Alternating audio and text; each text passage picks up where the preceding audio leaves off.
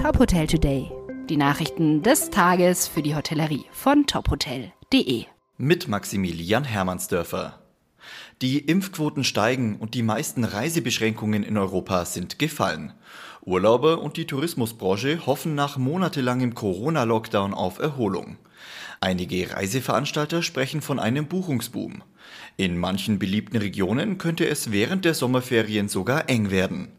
Der Reisekonzern FTI verzeichnet eigenen Angaben zufolge von Woche zu Woche Buchungen auf oder über dem Niveau von 2018-2019. Auch der Anbieter der Touristik vermeldet mehr Buchungen als im gleichen Zeitraum 2019. Gefragt seien im Sommer die klassischen Badeziele am Mittelmeer in Spanien, Griechenland und der Türkei. Aber auch die deutschen Küsten- und Alpenregionen seien gut gebucht. Mit einem Aktionsplan will das Bundeswirtschaftsministerium den Tourismus in Deutschland beim Neustart unterstützen. Wie es in einer Mitteilung heißt, stünden die Themen Nachhaltigkeit, Digitalisierung und die künftige Vermarktung Deutschlands im Mittelpunkt. Kritik an den Plänen kommt unter anderem vom Deutschen Tourismusverband DTV und dem Reiseverband DRV. Konkrete Maßnahmen, die die Wettbewerbsfähigkeit des Tourismusstandorts Deutschland stärken, seien nicht ausreichend benannt, heißt es vom DTV. Auch der DRV fordert, dass nach der Bundestagswahl in der neuen Legislaturperiode zeitnah konkrete Maßnahmen erfolgen müssten. Die Corona-Pandemie hat die Digitalisierung in der Tourismusbranche auf lokaler, regionaler und auf Landesebene beschleunigt.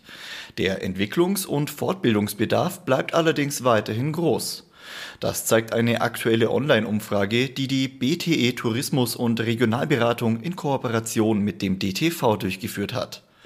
Von den mehr als 300 befragten Tourismusorganisationen in Deutschland bestätigten 84 Prozent, dass die Digitalisierung in der Pandemie an Bedeutung gewonnen hat. Knapp 82 Prozent würden Social-Media-Kanäle zur Gästeansprache nutzen. Fehlende personelle und finanzielle Ressourcen würden die Digitalisierung aber abbremsen. Die Ergebnisse der Umfrage werden ab dem 20. Juli in einer kostenlosen BTE-Webinarreihe vorgestellt. Im Frühsommer hat die Hotelmarke Accor die Unveil the World Kampagne gestartet. Stephen Taylor, Chief Marketing Officer bei Accor, hat mit Top Hotel über das aktuelle Buchungsverhalten, die Entwicklung der unterschiedlichen Märkte und Segmente sowie die Zukunft des Reisens gesprochen. Das komplette Interview lesen Sie auf unserer Homepage. Weitere Nachrichten aus der Hotelbranche finden Sie immer auf tophotel.de.